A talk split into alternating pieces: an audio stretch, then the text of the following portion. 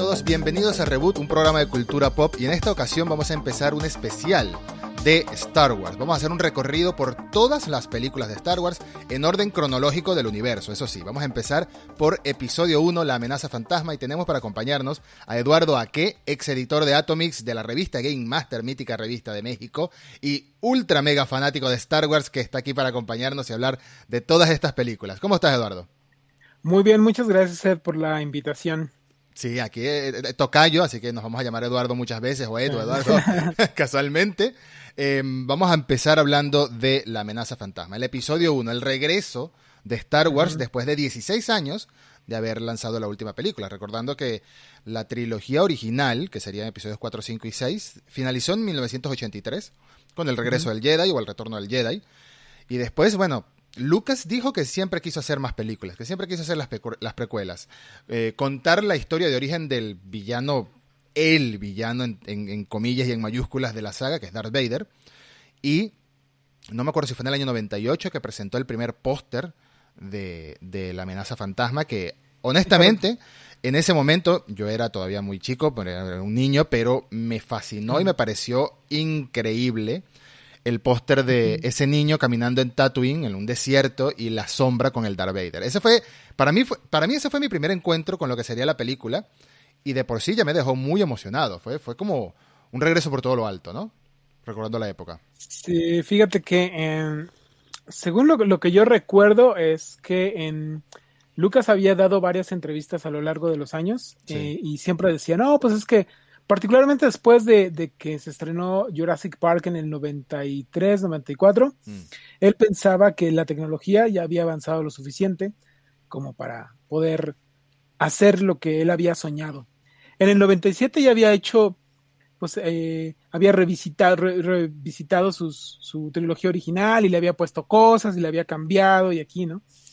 Y así es como Star Wars regresaba a los, a los cines. Y ya después eh, dijo pues que ya iba a empezar a, grabar las precuelas. En ese tiempo, el término eh, precuela no era, no era como tan, tan famoso, ¿no? O sea, ya realmente George Lucas es el que inventó el término precuela. y, recuerdo también ese, ese póster que vi, la, lo primero que, vimos, cuando empezaron a anunciar a los actores, ¿no? Que estaba en ese tiempo, este, pues Obi-Wan Sí. Eh, pues había sido eh, pues actuado por este pues este Sir Jeans, ¿no?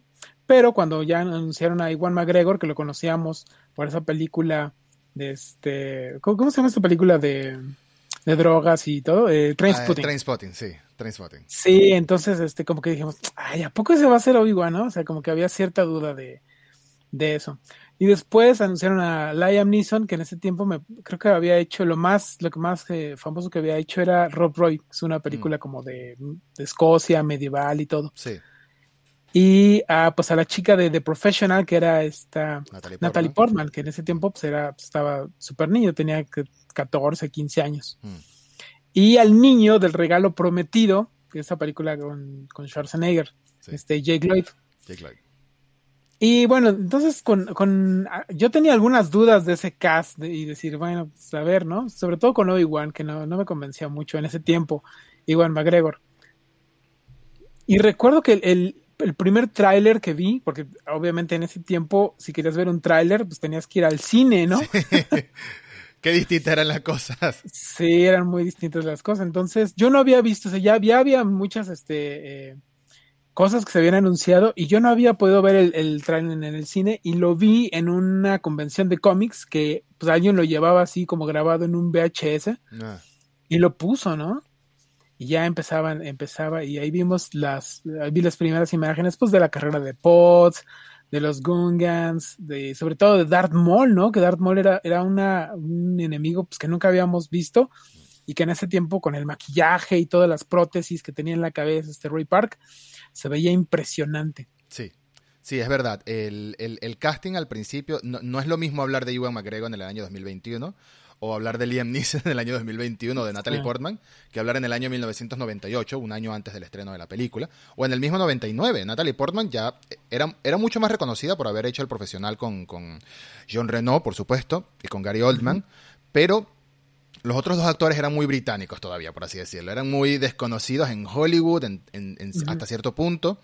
Eh, Liam Neeson todavía no había hecho la, saga Taken ni nada por el estilo. Pero, de todas formas, la impresión al, principio de los, de los personajes era como que o sea, habían zapatos muy grandes para llenar en los, en los personajes conocidos. Teníamos a un Obi-Wan con un actor muy joven en ese momento, pero por supuesto iba a ser de Padawan todavía en la primera película. Y estábamos ante los zapatos de, de Sir Alec Guinness, que, bueno, era un actor muy reconocido en, todas las, en todas las, los 60, los 70, etcétera. Sí, sí, sí. Pero también nos estaba dando ya, no me acuerdo si en el primer tráiler nos daba un vistazo a, a lo que iban a ser las acrobacias con los con los con las batallas de, sables de luz, ¿no? Era muy distinto a esas batallas de sables de luz que o sables láser que vimos en, desde episodio 4, 5 y 6 que eran muy lentas, eran muy muy samurái de vieja escuela, muy tocamos, nos, nos medimos, nos acercamos. Por algo, por algo el Obi-Wan clásico lo llama un arma de caballero, ¿no? Eran armas civilizadas, armas, armas elegantes. En cambio, ya estaba la tecnología para meterle mucha más acción y muchas más piruetas y mucha más emoción a, las batallas láser. Y eso es uno de los grandes cambios que al principio chocaron, pero hoy en día es, eh, eh, bueno, o sea, quien, quien jugó, por ejemplo, recientemente el juego de Star Wars, ¿cómo se llama? En, en Jedi, Fallen Order, pues sabe que de lo mejor era el combate, por supuesto. Es, un juego hecho para los fans de la saga también. Llega la película, llega el estreno y el primer vistazo que nos encontramos es con un Obi-Wan aprendiz, con un maestro que nunca habíamos conocido, Qui-Gon Jinn, y la película tiene muchas cosas que al principio nos chocaron y vamos a empezar hablando de, para mí, la, la, mayor, la mayor de todas los midiclorianos. El término de los midiclorianos, la existencia de los midiclorianos fue algo que todos los fans se tomaron como que un cambio muy drástico en lo que era la esencia de Star Wars, ¿no? Al principio te hablaban de la fuerza como algo místico, como algo eh, espiritual, energético, ahora estabas hablando de seres microbióticos vivos, que, que, que, medías con un número, casi como Vegeta en, en, Dragon Ball Z de Isover 9000, bueno, Anakin era Isover 20.000, que ni siquiera Yoda tenía un número tan alto, entonces sí. era un cambio muy drástico en lo que conocíamos como Star Wars para la época, de verdad, ¿no te parece? Sí, fíjate que, que ese, yo no entendía por qué Lucas te quería explicar la fuerza de esa forma, o sea, porque mm. eh, la fuerza era un campo místico, era algo como que estaba muy, o sea, estaba ideal que pudiera eh, no explicarse, ¿no? Porque no todo necesita explicación así coherente, ¿no? Entonces, cuando él saca eso de los midichlorians, yo dije, mmm, como que no, no, me gustaba la idea, la verdad, o sea, perdía cierta... Eh, pues misticismo, la, la fuerza. ¿no? Cierta magia, cierta magia, cierta lo que uno conocía como, como esa, esa energía que hay detrás de todo, ese, eso que nos rodea, que, que nos atraviesa, que fluye, que te da cierto poder, cierto conocimiento. Eh, eh, era, era parte del, de lo encantador, de la idea de algo que está allí, que no puedes ver, es hasta, es hasta espiritual, es hasta religioso, si se quiere un poco. Entonces, darle, darle una explicación con números, darle una explicación biológica, a mí me parece, todavía me parece cierto error. Y, mira que hablar de error cuando criticas al creador de una de las sagas que más seguidores tiene en todo el mundo y que en toda la historia, es, es bastante, es bastante atrevido, ¿no? Todavía hoy en día hay personas que menosprecian mucho la era Lucas de las precuelas, y menosprecian la era Disney, por supuesto. Creen que la única trilogía original es, es lo único que sirve. Pero yo no, yo no sería tan duro, sobre todo porque al final cuando hablamos de que el episodio 1 era muy infantil, entre comillas, tenía un Jar Jar muy estúpido, literalmente, o sea, el, personaje como tal era estúpido, no, no, no su creación, sino él. Su, su, personalidad era ser, ser tonto, ser torpe, él mismo lo dicen, que lo corrieron de su pueblo por ser torpe, por ocasionar accidentes. Pero al final Lucas ha dicho muchas veces que hay que recordar que Star Wars es una película para toda la familia, es una saga para toda la familia. El hecho de que tú hayas ido al cine en el año 83 siendo un niño, la disfrutaste, viste el, la, la, la, redención del gran villano, viste cómo el héroe se, se, lograba su triunfo, viste cómo los buenos ganan, y 20 años después tienes otra edad y crees que, la recuerdas de otra manera, a mi parecer. Entonces hay que recordar que es una, saga para toda la familia. Yo obviamente no vi en el cine en el año 83, pero entiendo que vi en el cine las precuelas y vi en el cine ahora, casi 20 años después, 15 años después, la trilogía nueva. Fíjate, la, cuando la primera vez que la vi, que fui muy temprano al cine para, para verla. En, en, ese tiempo las, eh, las funciones de medianoche eran algo muy extraño todavía, ¿no? Sí había, pero pues, eran, no, no, se daban tan, tan seguido. Entonces la primera vez que la vi, eh, me quedé como eh, sobresaturado de tanta, de tanta cosa, ¿no? Que había, de tantos efectos especiales que había visto, la batalla final. Entonces salí con un buen sabor de boca. Sí. La verdad fue ya la segunda vez, la tercera vez, la cuarta vez que iba diciendo y, mm", y le encontraba cada vez más cosas. Y creo que todo, o sea, empezó como a... Porque en ese, en ese tiempo, eh, pues no había redes sociales como tal, ¿no? Claro. Entonces, si querías hablar con, con otras personas de, de eso, pues tenías que reunirte físicamente con ellas. ¿No? Entonces había pues ahí los clubes de... Sí, los clubes de fans que había, ¿no? Entonces, cuando ya ibas a esas convenciones y esas reuniones con otras personas que les gustaba Star Wars, sí estaba como muy dividido eh, la opinión de, del episodio 1. A unos que sí les gustaba mucho, que sí, que habían llevado a este pues a sus hijos y que sí les había gustado, y otros que de plano se esperaban como una versión más oscura. Mm. Ellos esperaban ver, eh, no sé si, si todo aquello que, que emanaba de Darth Vader, desde que era niño, ¿no? no sé si, eh, si esperaban una película violenta, una película, pues desde, desde cierto punto de vista temorizante. Sí. esperaban un Snyder Cut. Sí, exactamente, exactamente. Entonces, eh, pues no, realmente episodio 1 es una película así muy para niños, ¿no? Mm.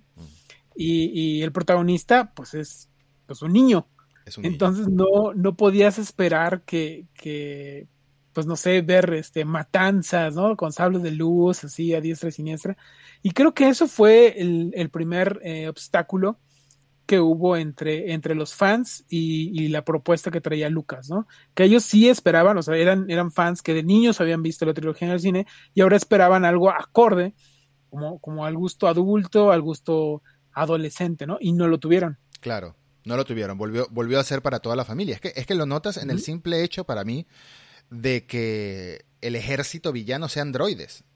O sea, no, no, están matando gente. Los, los Jedi, nadie está matando gente. Están matando, destruyendo aparatos, máquinas, que lo único que hacen es decir Roger, Roger, y ya. O sea, no, no, no tiene esa, esa violencia, esa, esas, eso, eso sanguinario que podría verse eh, más adelante en la saga, porque incluso, no nos vamos a adelantar porque ya habrán episodios al respecto, pero incluso episodio 2 y sobre todo episodio 3, ahí sí se pone oscura la historia, sobre todo en episodio 3. Em, pero este primero es como una introducción que va, vamos creciendo con Anakin. A mi parecer es que vamos creciendo con Anakin. Encontramos un Anakin muy inocente, encontramos un Anakin muy soñador, un Anakin que sueña con viajar por el espacio, sueña con crear cosas, que más adelante soñará cuando lo libera Qui-Gon, lo soñará con eh, liberar a su madre también. Obviamente, no lo dije desde el principio, se me olvidó decirlo, pero obviamente aquí vamos a hablar full spoilers de todas las, todos los episodios que de la serie de Star Wars. van a tener full spoilers de su película, porque bueno, es parte de la idea. Entonces encontramos a un, a un, Anakin esclavo en un planeta, un Anakin que ya de por sí la madre te, te, tira el dato, un dato que todavía hoy en día es importante, de que él no tiene padre, no tiene padre, yo no recordaba exactamente, hasta que la volví a ver en estos días para grabar este episodio, no, me, no recordaba exactamente la frase.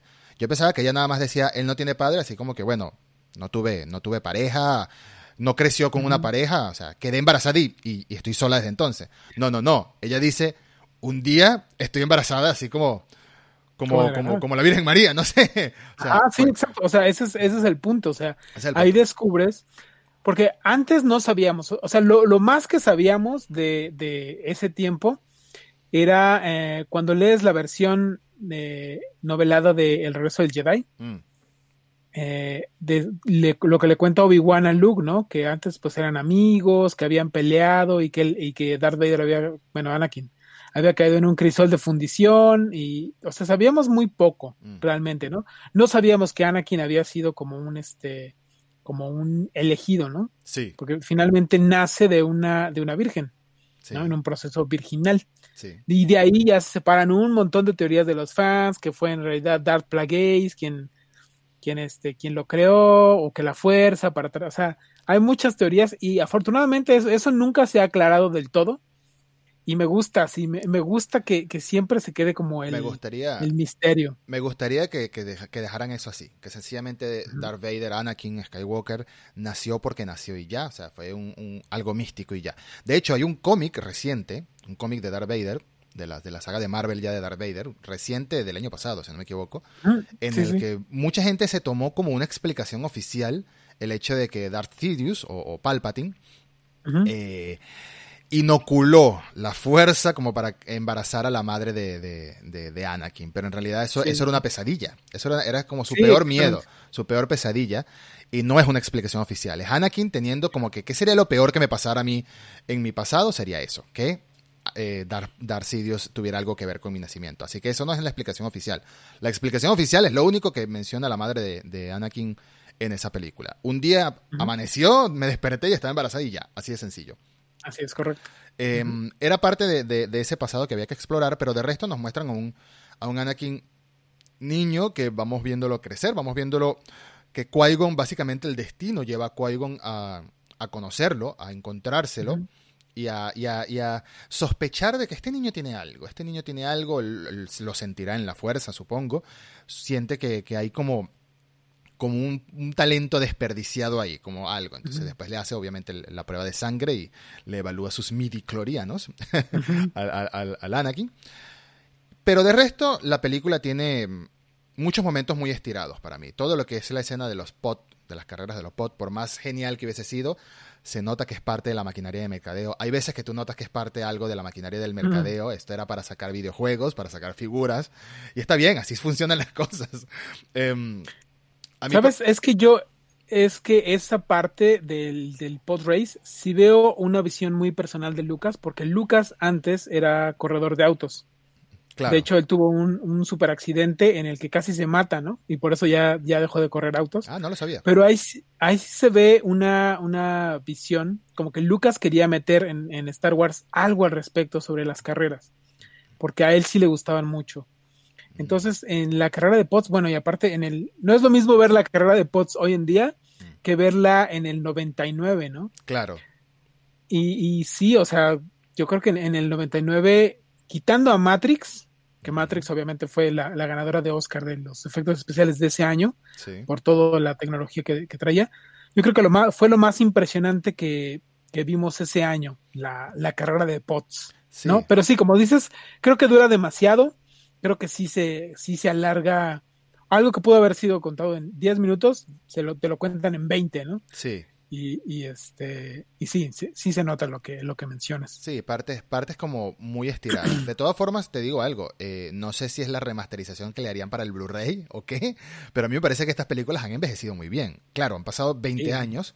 El año 99 no es lo mismo que evaluar una película del 85, no sé, o del 83, pero de resto de hecho, toda Star Wars ha envejecido bien, si, nos podemos claro. Sí, sí, sí. Toda Star Wars ha envejecido. No es porque sea fanático, pero los efectos prácticos de las películas originales, de los episodios 4, 5 y 6, se siguen viendo bien hoy en día, sobre todo porque están muy bien hechos, todo lo que son las marionetas. Bueno, claro que mm. Yoda en Dagobah, en el planeta Dagobah, se, nota un poquito muy, muy, muy marioneta, quizás, pero aún así tampoco tanto, tampoco. Hemos visto peores cosas. De hecho, en estos días revisitaba la saga Terminator porque, bueno, estamos en cuarentena y hay mucho tiempo para ver películas otra vez. no, no está en cuarentena como el año pasado, pero seguimos mucho tiempo en casa. Revisitaba la saga Terminator y hay un momento en la primera película, en Terminator 1, en el que eh, Arnold está manejando el, el, camión antes de que se quede solo el exoesqueleto y le dañan como un ojo. Entonces, se, nota, se nota claramente que... se nota la prótesis, pero de una manera muy evidente. Y, y tampoco... esa película es se estrenó después de Star Wars, ¿no? Después, y claro, podemos hablar de que ya eh, eh, Star Wars tenía un potencial porque había hecho muy buena taquilla, que le daban más presupuesto, quizás. No, pero no necesariamente, porque la primera Star Wars, originalmente conocida solo como Star Wars, después como A New Hope y después como episodio 4 A New Hope, eh, ya sabíamos, ya tenía efectos bastante buenos, ya tenía construcciones de set bastante buenas, y lo que hizo esa gente con las miniaturas fue magia, con las tomas de miniatura para crear las naves. Ahora tenemos en el 99 una película mucho más digitalizada, que hace que choquen un poco algunos diseños. Por ejemplo, las naves de Naboo se ven hermosas y mucho más modernas que las naves que vimos en las películas viejas, por ejemplo. Pero sigue siendo sigue teniendo concordancia, ¿no? Sigue teniendo y siguen envejeciendo muy bien todas esas películas. Eh, el villano, recuérdame si me equivoco. Yo sé que Ian Mac, Ian Mac, Ian McMirt, McDermott, McDermott, Ian McDermott, mejor conocido como senador Palpatine por ahora, canciller Palpatine al final de la película. Sí, sí, sí. Eh, recuérdame si, si, si, no me equivoco, en el 83 ya él había sido contratado para, para darle la voz a, a Sirius, ¿no? No, él, era, era la voz y era también el, actor. El actor. En el 83, en la película original de El Regreso al Jedi. Del Regreso al Jedi, sí. Anteriormente, en el, Imperio Contraataca, aparece como un holograma, mm. pero no es Ian McDermott, es una... Eh, es todo un revoltijo de cosas. Es una actriz que le pusieron eh, como los ojos de un chimpancé eh, sobrepuestos y la voz es de un, de un hombre. Pero entonces ese no es eh, Ian McDermott. Ian McDermott aparece en el, en el 83 como Palpatine, pero era muy joven en ese tiempo, o sea, que tenía unos 40, 40 años, algo así, ¿no? Máximo. Y ya cuando llega en el 99 estaba en perfecta edad para interpretar al, senador Palpatine. Claro. Es como si lo hubiese planificado Lucas, ¿no? sí, sí, está bien extraño todo. Yo sé que hoy en día... Entonces, dime, dime. Bueno, no, fíjate que, una anécdota que cuenta Ian McDermott es que a él nunca le dijeron que él iba a ser el villano de la película. O sea, obviamente asumes que todo mundo va a saber, ¿no? Que todo lo sabes, pero él dice a él, a mí nunca me dijeron que yo iba a interpretar a dos personajes, que es este Sidious, Darth Sidious y este y Palpatine, ¿no? O sea, como que todo el mundo lo tomó como muy natural, como muy lógico, sí, claro. Pero dice, a mí nunca me dijeron. realmente nunca. Uno porque ya sabía porque las películas se estrenaron al revés, ¿no? 4, 5, 6, 1, 2 y 3. Pero de lo contrario no hubiese sabido. Es casualidad que, que, que, sea el mismo actor que en el 83, no lo sé si es casualidad. No sé, quizás Lucas contrató a alguien joven para después, si se daban, si se alineaban los planetas, volverlo a incluir como un Palpatine de la misma edad, quizás. Yo lo que sé es que hoy en día, si ves en, en, Disney Plus o en, en, la plataforma de streaming, o, o sea, una versión remasterizada, mejorada de la trilogía original, ya en el Imperio contraatacan reemplazaron a la versión de, Pal de, de Darth Sidious original, esta de mujer con, con la prótesis, y ya aparece este eh, eh, Ian McDermott. Igual que hicieron lo mismo, si no me equivoco, con la voz de Boba Fett. Sí, en el, en el 97 y le hicieron ese primer cambio a, la, trilogía original que pusieron a Ian McDermott. Claro. Sí, sí, sí. Ya después de, después de Clone Wars y de todo eso, ya le pusieron la voz de, este, de Temora Morrison de a, Morrison, De Temora Morrison. Tengo que hacer una pausa para decir algo que vengo pensando muchísimo tiempo. A mí ya llegaremos dentro de mucho tiempo a episodio 9, para hablar de episodio 9. Ese es un sacrificio que vamos a hacer por el podcast. Pero eh, episodio 9 me rompió el corazón, ya hablaremos en su momento de ello, pero después hubo una pausa y nos han regalado la última temporada de la serie Clone Wars, la última temporada de Rebels y The Mandalorian, y ahora tenemos en camino una serie de Boba Fett y muchas otras series, que se puede decir otra vez, qué gran momento para ser un fanático de Star Wars, de verdad. Desde luego. Sí, sí, sí, absolutamente. Fíjate que eh, mencionabas del, del, 83 al 97 más o menos, sí, del 83 al 97, fue digamos la época oscura para ser fan de Star Wars, porque realmente pues, no había nada. O sea, lo más que teníamos eran los cómics de Dark Horse, una que otra novela mm. este, que sacaba, ¿no? Por ahí. Eh, la saga del, del Imperio Oscuro eh, y también las, las novelas de Timothy Zahn pero eran muy contadas las cosas que teníamos. O sea, no había, no había material de, Star Wars. Sí, sí, en ese momento era muy poco y, y, y, no mucha gente. Los que quieren ir más allá, los fanáticos que quieren ir más allá, se van a los cómics, se van a las novelas, eh, novelas gráficas, pero no mucha gente lo hace, la verdad. Deberían hacerlo, porque hay muchas historias muy buenas que expanden el, universo. Y si no quieren, si no quieren tomar en cuenta lo que es hoy conocido como Legends, que ya es el no canon, antes, antes conocido como el universo expandido, hoy en día ya no es canon sencillamente. Eh, pueden comenzar con, con las novelas incluso que han salido a partir de la era Disney, que expanden eh, recientemente, hace poco, estos días, anunciaron una nueva saga de cómics de Boba Fett que se, que se ubica entre episodio 4 y 5, la cual se ve que va a estar buenísima. También están las novelas de, Chuck Wending, creo que se llama, que es la trilogía de Aftermath. eh, las novelizaciones de las películas, si quieren verlas. Hay, de todo. Hay mucho material que está saliendo. La saga de cómics de Darth Vader también es buenísima. Eh, de hecho, recientemente, tengo pendiente verlo, pero recientemente eh, Edu, Eduardo aquí hizo un podcast hablando de cómics de Star Wars. sí, sí, sí. Tengo, tengo, pendiente verlo, pero sé que está, está, por ahí expandiendo bastante en el tema, hablando de todo lo que son los cómics recientes y los cómics viejos. Pero volviendo a la amenaza fantasma, era como el reinicio, el revivir la saga para todos los fanáticos después de 16 años. Y hay que tomar en cuenta que 16 años son 16 años, sobre todo en la época pre-internet. sobre todo en la época pre-internet. Em, Darth Maul. Darth Maul era el villano desperdiciado para muchos de, Star Wars, pero la presencia que tenía Ray Park con todo el maquillaje en pantalla era espectacular. Eh, las pocas líneas que dio, que habló Darth Maul en la película no eran la voz de Ray Park, era la voz de otro actor británico que no me acuerdo cómo se llama, pero es un actor británico. No es el mismo que pone las voces en las series animadas, eh, pero tiene una voz así también bastante oscura, bastante calmada.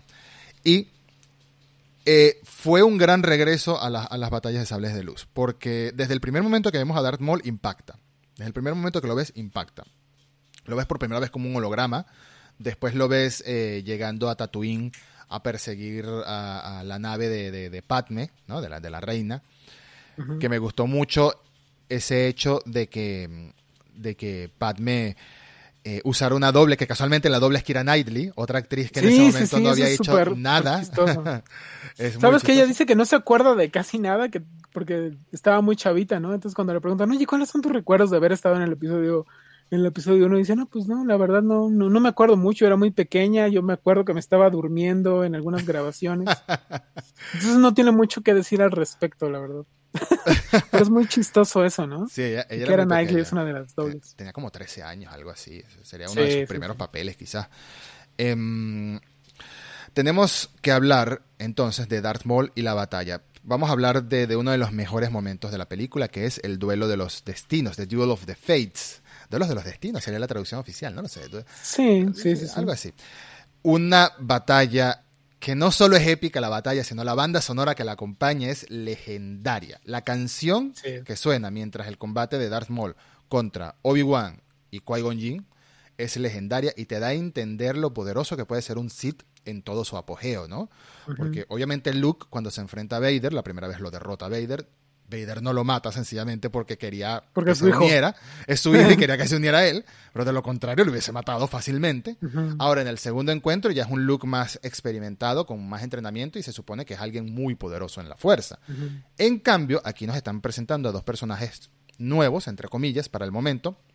Un Obi-Wan que era un Padawan para entonces y un Qui-Gon que de por sí era un personaje muy poderoso, que básicamente no está en el consejo maestro de los Jedi porque es medio rebelde, más, o menos. Eh, pero aún así, eh, Maul pelea contra los dos, con facilidad. Con facilidad. Es, es una batalla espectacular. ¿Qué te pareció a ti en ese momento, después de haber visto la trilogía original, cuando viste este estilo de batalla nueva? Fíjate que eh, en los pósters, ¿no? Y en los avances veíamos a Darth Maul y decíamos, wow, esta era súper impresionante y queríamos verlo, ¿no? Entonces, cuando vimos la primera vez la película, sí, sí me gustó mucho la, la escena de final, pero sí sentía que lo habían desperdiciado. O sea, y más como, como termina la batalla, mm.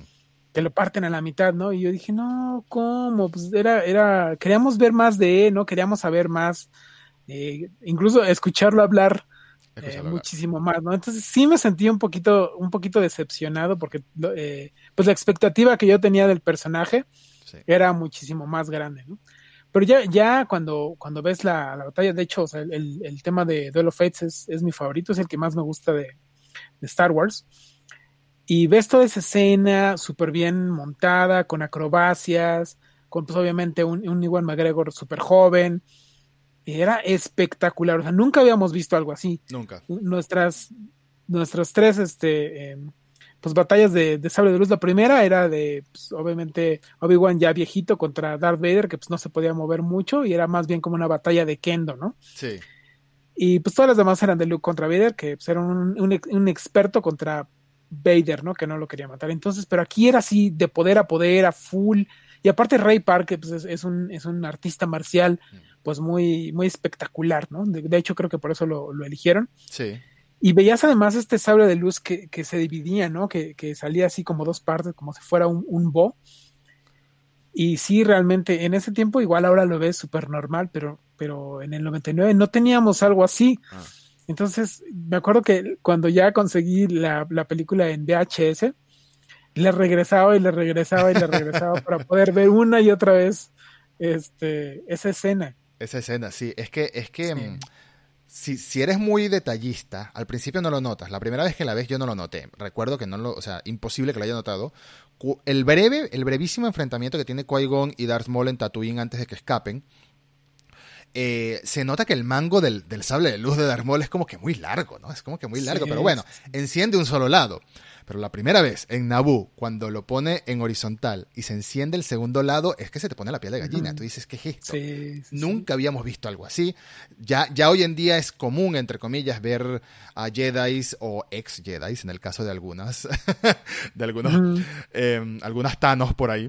Eh, usar dos sables de luz, usar eh, un sable de luz que da vuelta como los inquisidores. Inquisidores, ni siquiera se, los, ni siquiera sé si se traduce así. Em, sí, sí, sí. Eh, ya, ya, tienen más, algunos tienen más efectos, algunos más sables de luz más peculiares. El de, el de, por supuesto, el de Kylo Ren, que es un sable de luz como hecho a los golpes, así ha hecho a lo, más amateur posible. Pero en ese momento era algo completamente distinto. Ya, lo único que habíamos visto era un sable de luz hasta entonces, un sable de luz rojo, un sable de luz verde, un sable de luz azul, que eran delgaditos incluso. En la primera película eran delgaditos, eran delgaditos. En, en el enfrentamiento de Obi-Wan contra Vader era delgadito. Ahora tienes esto, tienes de, paso las piruetas, la coreografía que hacía Ray Park, todo lo que era eh, eh, la, batalla como tal, pues por algo hoy en día todavía Ray Park vive de ir a las convenciones y hacer sus, espectáculos. Pero sabes, eh, después, recientemente en, una mesa redonda que tiene este Dave Filoni con pues, varios personas, con este Fabro y Kathleen Kennedy, los directores de, Mandalorian, Filoni habla de esa escena que eh, nos dice que tiene un contexto mucho más grande de lo que, de lo que puedes ver. Que es realmente el, por eso se llama Duel of Fate, of, the, of Fate, sí. Porque se está jugando el destino de la galaxia, se está jugando el destino de Anakin. Mm. Porque si, si, si Darth Maul hubiera ganado esa, esa batalla, se hubiera llevado a Anakin y hubiera sido directamente entrenado por, por Darth Sidious para ser desde entonces un Sith. Pero entonces, eh, como gana Obi-Wan, digamos que, que, la luz gana ese, ese, ese round, sí. ¿no? Y todos los planes de, de Palpatine se tienen que retrasar. Sí. Se, retrasan 20 años o algo así, ¿no? ¿Cuánto, cuánto? Entre episodio 1 y episodio 3, no, son como 10 años más o menos, ¿no? O sea, imagínate, ese golpe que le dan es grandísimo, porque le retrasan todos, todos los planes. Sí y el contexto de esa batalla entonces es muchísimo más grande de lo que de lo que ves en ese momento. De lo que parece, de la simplemente acción. Sí, Dave Filoni eh, es el nerd definitivo de Star Wars y por eso me encanta que esté tan involucrado con la saga hoy en día, eh, desde que llegó a Clone Wars. Eh, todo ese, todo el que haya visto de Mandalorian y le guste Star Wars. A todo, todo el persona que le guste Star Wars debería verse el Disney Gallery, que se llama, que es el making of de la primera temporada de, de, Mandalorian. Y si quieren, solo vean el primer episodio, que es el que más se centra en estos temas, que es fantástico. Ese, ese es uno de los mejores. Es una de las mejores explicaciones de lo que es entender la intención de Lucas al, demostrar esa batalla. Esa batalla, como bien dice él, era el duelo de los destinos. Y también habla de cómo cambió el destino para Anakin, incluso con la victoria de Obi-Wan. Filoni dice que Qui-Gon era más una figura paterna para, para Anakin y hubiese sido muy distinta la vida de Anakin creciendo con un Qui-Gon maestro en lugar de con un Obi-Wan maestro, porque un Obi-Wan maestro es como, como un hermano mayor, básicamente. Pero ya sabemos que Anakin tenía su, su, tema de, de, que le hacía falta un padre, le hacía falta después una madre. Em, entonces es muy distinta la manera de criarlo de, de, de Qui-Gon hubiese sido muy distinta a la manera de, de, Obi-Wan. No es que estemos culpando a Obi-Wan de que, se, de que se, se, había tentado por Palpatine, pero sí puede que haya influido un poco. Es que de hecho, la primera vez que, que, que Qui-Gon encuentra a Anakin en la película y vuelven a la nave y se lo comenta a Obi-Wan, que está viendo un niño que, que, que, como que es prometedor, algo así, Obi-Wan le dice, eh, no me digas que se va a sumar a nosotros otra forma de vida inútil, ¿no? Otra forma de vida, hablando de Jar Jar, ¿no? Vamos a tener que, vamos a tener que rescatar otro, otros, ah, otro, otro, otro traste, ¿no? Otro estorbo. Así lo veía porque Obi-Wan era, era, era muy joven también. Hay que entender que Obi-Wan era un padawan en ese momento, no hay que culparlo por ello. Pero ya sabemos que los padawan, y lo vimos después en las películas, lo vimos después en Clone Wars, los padawan son muy arrogantes al principio. Es como que llega un momento, me parece a mí, que tienen tanto poder que tienen primero poder y después humildad. Van, poco a poco van creciendo y van haciéndose humildes, pero al principio ya tienen sable láser, ya tienen control la fuerza, ya, ya, pueden hacer un montón de cosas, entonces eso mismo los hace arrogantes. Parte de la caída de, la, de, la Orden Jedi es culpa de la arrogancia y el mismo Yoda lo critica. Qué bueno que tocas ese tema porque otro, otro de las escenas eh, más interesantes de episodio 1 era ver a la Orden Jedi en su apogeo. Obviamente en la, en la trilogía original, pues sabías, ¿no? Que habían sido guardianes de la paz y la justicia por mil generaciones, pero pues no sabías, o sea, no, no, no, no los habías visto jamás. Y en el episodio 1, pues ya ves al, al, Consejo Jedi reunido, ¿no? Ves a Yoda, ves a Mace Windu, que pues en ese tiempo era interpretado por eh, Samuel L. Jackson, que venía de la fama que le había dado eh, Pulp Fiction. Pulp Fiction, sí. ¿No? Y entonces, eh, pues ves, ¿no? Cómo el templo Jedi, eh, pues todo, todo el poderío de la orden, ¿no? ¿Qué, tanto pueden influir? O sea, que, que, incluso mandan a los, a los Jedi a cerrar tratos, ¿no? Mm. Y ahí puedes ver eh, e intuir, pues, todo el poder que tenían los Jedi, pero también te das cuenta, pues, de la, de la ceguera que tenían, ¿no? Sí. Que, que este Qui-Gon Jinn les decía que tenían que entrenarlo, que, que, no podían ignorar como esa, que la fuerza los había, había llevado a Anakin hasta ese punto, y ellos deciden que no, que no lo van a entrenar, mm. porque lo sentían que, eran, que era muy peligroso. Sí. Entonces ahí ves la, la, primera, como que se te, porque tenías como muy idealizados a los Jedi primero, ¿no? Y ahí se te van cayendo como un poquito, poco a poco, todo el mito de los Jedi que eran infalibles, que eran eh, todo esto justicia, ¿no? Y que nunca se equivocaban. Entonces en el, en el episodio 1 hasta te caen un poquito mal porque pues no quieren entrenar a Anakin, no quieren asumir esa, esa responsabilidad.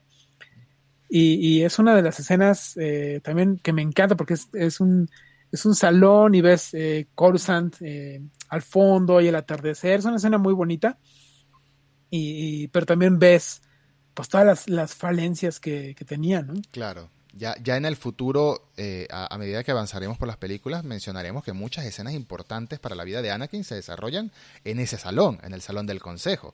Muchas molestias para Anakin, muchas eh, cosas que lo hacen tomar decisiones por culpa del Consejo Jedi. Y el Consejo Jedi, como, como bien decías, me, me gusta esa frase de la ceguera que tenían.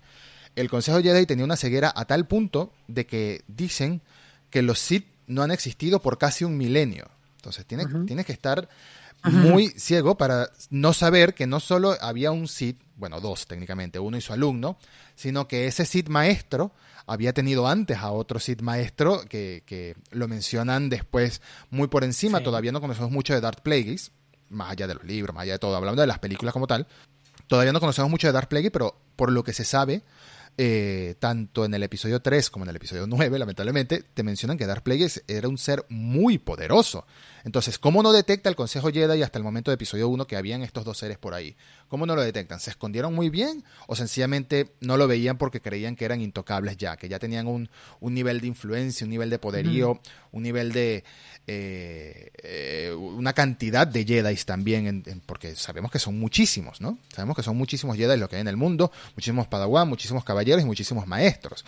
Eh, entonces parte de la arrogancia, es parte de la arrogancia. Los Jedi para el momento de episodio 1 habían perdido la humildad después de muchísimo tiempo. Y es algo que recuperan de la peor manera posible, ¿no? Es algo que recupera Obi-Wan de la peor manera posible em, mucho tiempo después.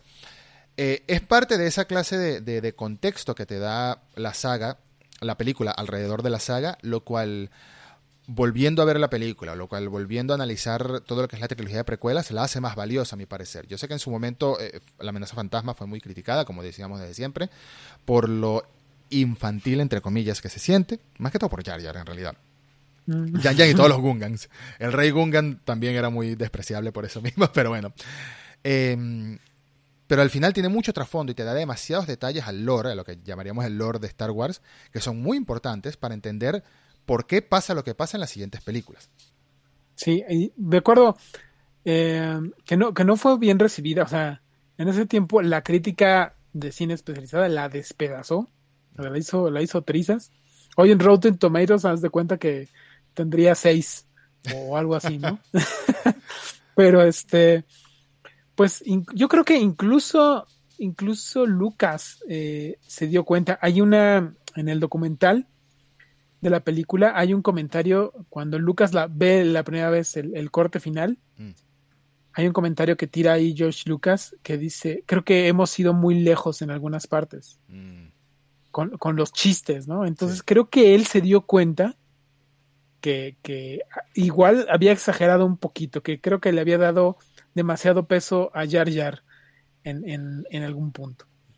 Pero aún así la película fue de las más eh, exitosas en, el, en la historia del cine, ¿no? O sea, obviamente no alcanzó a, Titanic, que en ese tiempo pues, era la, más taquillera de todas, pero alcanzó más de 900 millones de dólares en, taquilla, que para ese tiempo era un montón, ¿no? Era un montón de plata.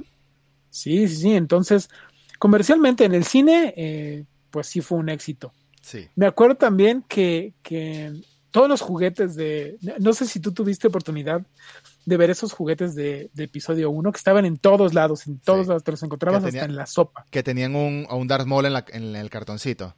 Sí, sí, sí. Claro, claro. Tuve, tuve algunos. sacaron, sacaron, o sea, dieron licencias a todo, a todo. O sea, de verdad había una sobreexplotación de los productos, porque obviamente ellos pensaban que se iban a vender como los de la trilogía original. Entonces hubo un, hubo demasiado, demasiado, hicieron demasiado este, stock. Y muchas veces ya después de que ya llegó después el, el año 2000, te encontrabas esos mismos juguetes pues ya en, la, en las baratas, ¿no? De a tres por, tres por un, lléveselo, de a tres por uno. Y, y e, eso era un, un eh, signo inequívoco de que algo no le había gustado tanto a los fans, ¿no? Porque mm. si no, eh, no habría mercancía ahí en, en, la barata. Claro.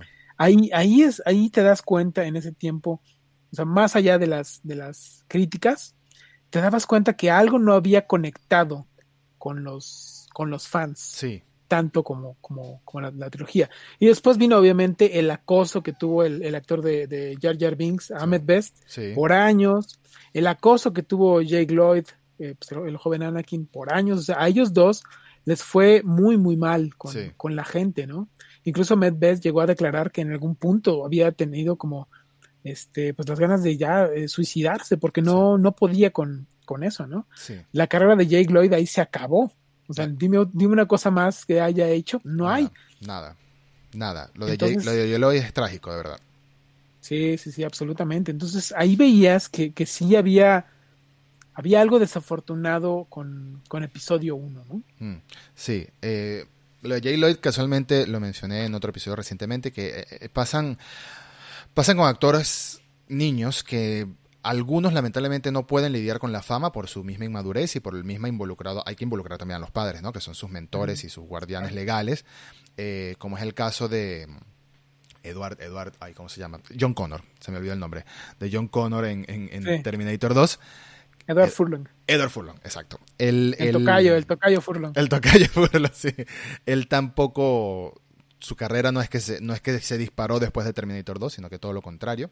Y hoy en día, bueno, llegamos a tal punto que mm, Terminator Dark Fate, él no estuvo más que todo porque no creo que hubiese estado en condiciones de estar en esa película. Después de tantos años de carrera tampoco, eh, de, de, de, no hacer nada. Pero ese es un caso en concreto de, eh, posiblemente, no lo voy a juzgar porque no sé, no sé bien cómo es su vida, pero posiblemente de no haber lidiado bien con la fama, de haber tenido ciertos problemas, como han tenido muchos actores, muchos famosos, eh, cuando se hacen famosos muy, muy, muy niños. En el caso de Jake Lloyd es completamente distinto. En el caso de Jake Lloyd, su, el fin de su carrera es impulsado por los mismos fans, que hay que mencionar, lo que hay fans eh, la palabra tóxica está muy de moda, pero es que es cierto, hay fans muy tóxicos, hay fans muy problemáticos, hay fans que tienen una sensación de propiedad tan grande con una película, eh, cantante, serie animada, videojuego, lo que sea, tienen una sensación de propiedad tan grande mm. que si le hacen algo distinto llegan a un punto de, del acoso, llegan a un punto de, del odio innecesario. Tú puedes odiar una película, ¿por qué no puedes odiar una película? Por supuesto que sí, pero llegar ahí a tomar acciones contra los actores, los actores que no tienen nada que ver, ni siquiera es que escribieron el guion, ¿no? Ni siquiera es que escribieron el guion, los actores que hicieron lo que les pagaron por hacer y dieron lo mejor de sí, eh, pues no, me parece totalmente incorrecto y me alegra mucho que Ahmed Best, el actor de, de Jar Jar Binks, hoy en día haya regresado al universo de Star Wars en un programa, en un, programa de competencias para niños en Disney Plus, que está haciendo como de un maestro Jedi también. Me parece que es lo mejor que pudo haber hecho Lucasfilm. para tratar de redimir su, su, pasado oscuro por culpa del acoso, de verdad. Fíjate que en el, en el 2019, que eh, fue la última Star Wars Convention que hubo, que reunieron pues ahí a, varios para celebrar los 20 años del episodio 1. Sí. Uno de los eh, actores más aplaudidos y coreados y creo que lo hicieron sentir muy querido fue Ahmed Best. Mm. Toda la gente, eh, cuando él llegó al, escenario, pues, le aplaudió hasta de pie y, le gritaban cosas pues muy padres, ¿no? La verdad es que se veía, él sí se veía pues sumamente conmovido, ¿no? Porque después de haber pasado tantos años tan, tan malos, pues por fin tenía este, este reconocimiento. Y nos habla también que el, el igual ahora, o sea, en el, en el momento fue pues castigada, pero hoy ha, sido revalorizada, ¿no? Sí. Estos 20 años del, del episodio 1 nos dan como otra perspectiva, igual tú lo recuerdas lejos de la calidad de la película, que es, eh, es, siempre muy discutible, recuerdas el tiempo en el que la viste y pues recuerdas con cariño esos tiempos, ¿no? Mm tiempos mucho más simples, mucho más divertidos quizá. Y por eso es que quizá ahora esta trilogía ha sido tan eh, pues revalorizada, ¿no? Sí.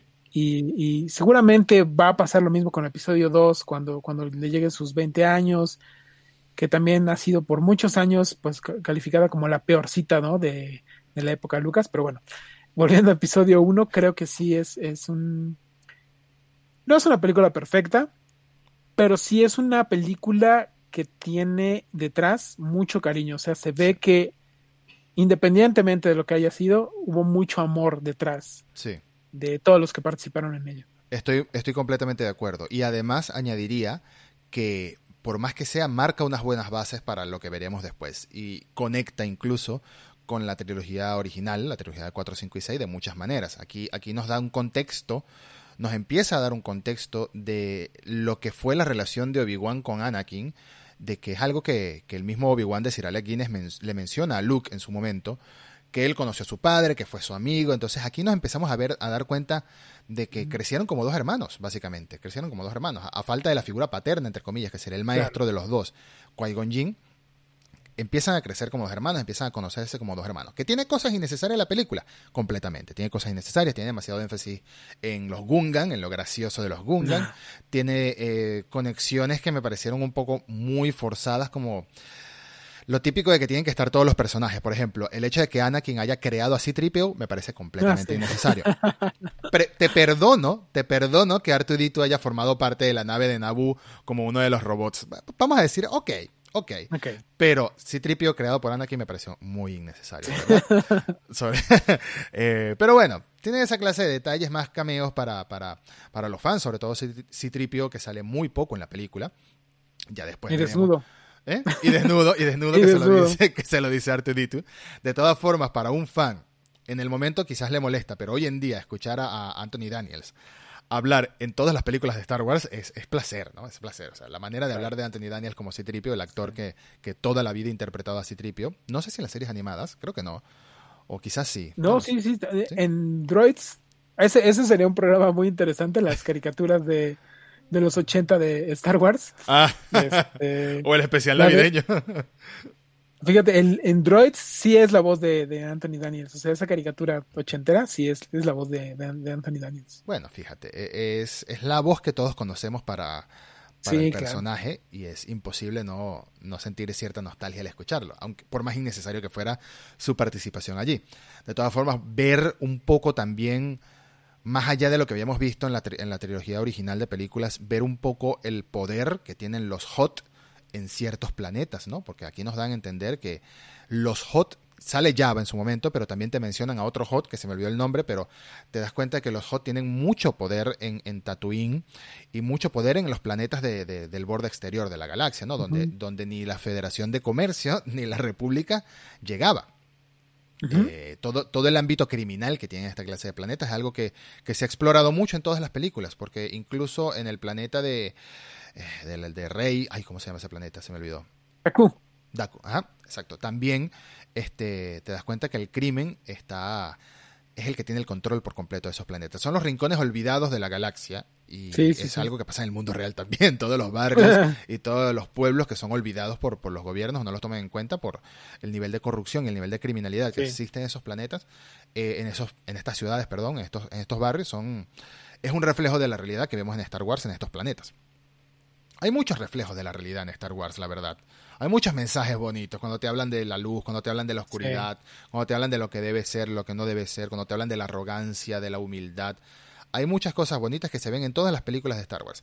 Y no nos debería haber tomado por sorpresa el, el, estilo humorístico, el estilo extremadamente familiar, por decirlo de alguna manera, de, de, la amenaza fantasma, después de que vimos sobre todo la escena en, en el Palacio de Java en episodio 6, episodio 5, no, episodio 6.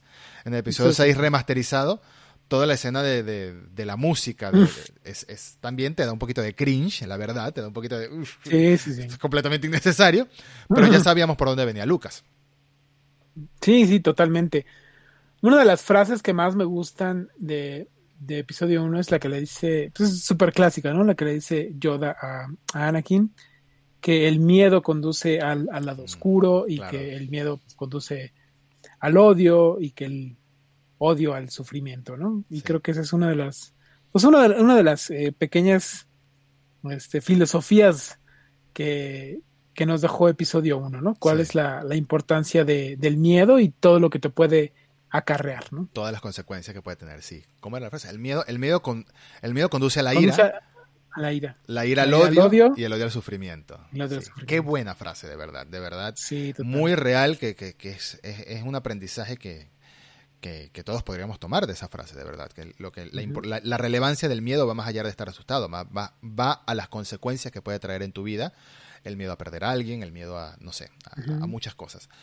La amenaza fantasma. No, no, no soy de darle calificaciones, no creo que sea falta darle una calificación de un número, pero sí puedo decir que es una película eh, que no deberíamos sobrevalorar, que no deberíamos menospreciar, que sí tiene muchos fallos, o no fallos, sí tiene muy, bueno, sí tiene muchos fallos, sí tiene muchas cosas que no, que no quisiéramos haber visto incluidas en esta película, pero también marca muy buenas bases y tiene mucho que se hace muy valioso para los fans de Star Wars.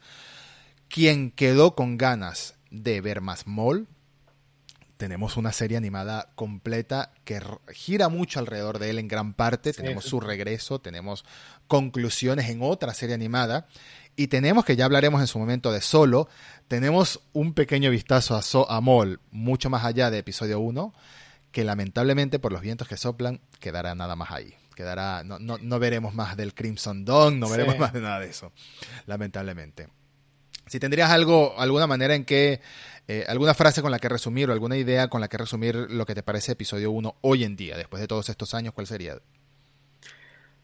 Que a pesar de que las eh, secuelas, la trilogía secuela de Disney eh, tiene mejores efectos, está mejor escrita, mejor llevada en, su totalidad, yo sí veo que carece de, de el encanto que en su momento tuvo episodio 1 para mí o sea, eh, personalmente, ¿no? Sé que episodio 1 tiene muchas, muchas carencias, pero sí tiene esa, esa magia inigualable de haber sido la primera mm. después de tanto tiempo, ¿no? Después de 16 años. Y eso es algo que pues no, o sea, quizá solamente la, tiene eh, el episodio 7, algo así comparable, pero la emoción de haberla visto en el cine después de 16 años, eh, que tú creías que pues, igual no iba a haber más Star Wars, eh, pues, creo que no es comparable a, nada. Y creo que por eso se le recuerda con tanto cariño. Se le recuerda con mucho cariño. Incluso, y, eso es sorprendente para mí, tomar en cuenta que en episodio 7 volvimos a ver a Han y a Leia y a Chewbacca, y aún así se siente, episodio 1 para mí se siente como mucho más eh, valiosa, en el sentido de, del universo como tal, de la historia del universo como tal. Es como si episodio 7 fuera mucho fanservice, lamentablemente. Y, no tengo nada en contra de episodio 7, la verdad. A mí me gusta bastante episodio 7. Em, sobre todo también porque, de nuevo, tenemos una pausa de qué sé yo, 12, 13 años más o menos, entre episodio 3 y episodio 7, o sea, lo que es en el cine. No me acuerdo en qué año se estrenó La venganza de los Sith. 2003. creo, que en el 2004. 2004, bueno, entonces tenemos 11 años de pausa. Tenemos 11 años de pausa hasta que regresa y de nuevo volvemos a, volvemos a sentir esa emoción de... Uh, 2005, 2005. Entonces son 10, años, 10 años. Entonces tenemos una pausa de 10 años y volvemos a sentir esa emoción de, uh, Star Wars vuelve al cine, más Star Wars, qué, qué genial. Pero aún así, el inicio de la trilogía anterior fue como, fue como más relevante para mí, fue como más importante, más impactante. Sí sobre todo también por la época en la que se estrenó. Es una época en la que el contenido para nosotros, para los que podemos llamarnos frikis, nerds, etcétera, no era tan abundante como afortunadamente es hoy en día. Hoy en día tenemos 100 películas de superhéroes cada dos años. Bueno, con la pandemia no, lamentablemente, pero tenemos mucho más contenido que disfrutar, la verdad. Y eso se agradece, está bien. En el 99 tuvimos Matrix y tuvimos eh, eh, Star Wars Episodio 1 y ya. y poco después nos dieron, afortunadamente, eh, la comunidad del anillo. Ya, ya empezaba como una nueva etapa en lo que es el contenido friki, pero estaba, estuvo dormida mucho tiempo, la verdad. Sí, sí. Estuvo dormida mucho tiempo. Eh, pero bueno, yo creo que hemos hablado lo suficiente de la amenaza fantasma. Yo creo que queda, queda, claro que valoramos mucho la película y que valoramos mucho lo que significó la película para su momento, incluso con sus fallos. Y de fallos vamos a hablar bastante en el siguiente episodio de esta serie de Star Wars, que vamos a hablar del, del episodio 2. Pero ya ese llegará dentro de poco tiempo. Mientras tanto, Ed, muchas gracias por acompañarnos, muchas gracias por formar parte de esta serie, de verdad. Muchas gracias por la invitación. No, para nada. ¿Qué, mejor que hablar que reunirse a hablar de Star Wars, de verdad. Qué mejor que reunirse a hablar de Star Wars. Y repito, qué buena época para ser fanático de Star Wars. Lo que se viene es espectacular. Y este, esta serie de podcast estoy haciéndola, estamos haciéndola, es más que todo como, como para amainar un poco la espera antes de que regrese Star Wars a, Disney Plus con The Book of Boba Fett y después con eh, la tercera temporada de Mandalorian, ¿no? Y después con yo creo que, primero, yo creo que primero va a llegar The Bad Batch la serie animada que nos. Sí, la, serie, esa, de hecho dicen que esa ya está completa. Nada más están esperando como el, momento para, para sacarla, ¿no? Dicen que probablemente pueda ser en la primavera. Sí. Obviamente ahorita no han mencionado nada porque ahorita todo está dirigido a WandaVision. Pero una vez que se acabe WandaVision, se abre de nuevo ya el espacio para, para tener contenido de, Star Wars. Claro. Bad Batch. Claro, claro. Disney Plus. Disney Plus arrancó lento, solamente con The Mandalorian como una serie original, pero ahorita tiene contenido para fanáticos de Marvel, para fanáticos de Star Wars. Vamos a tener un montón de cosas para ver. Sí, sí, sí. Y, qué bueno, qué bueno de verdad. Eh, no, a todos los que nos están escuchando, a todos los que quieren este, opinar, están los comentarios libres. Tenemos los usuarios de Twitter están aquí arriba para que si quieren conversar con nosotros o en arroba mundo reboot. Muchas gracias de verdad por escuchar. Eh, estén atentos que esta serie va a durar un tiempito mientras analizamos todas las películas de Star Wars. Eh, un abrazo Ed y un abrazo a todos. Hasta la próxima. Abrazo, hasta luego. Bye.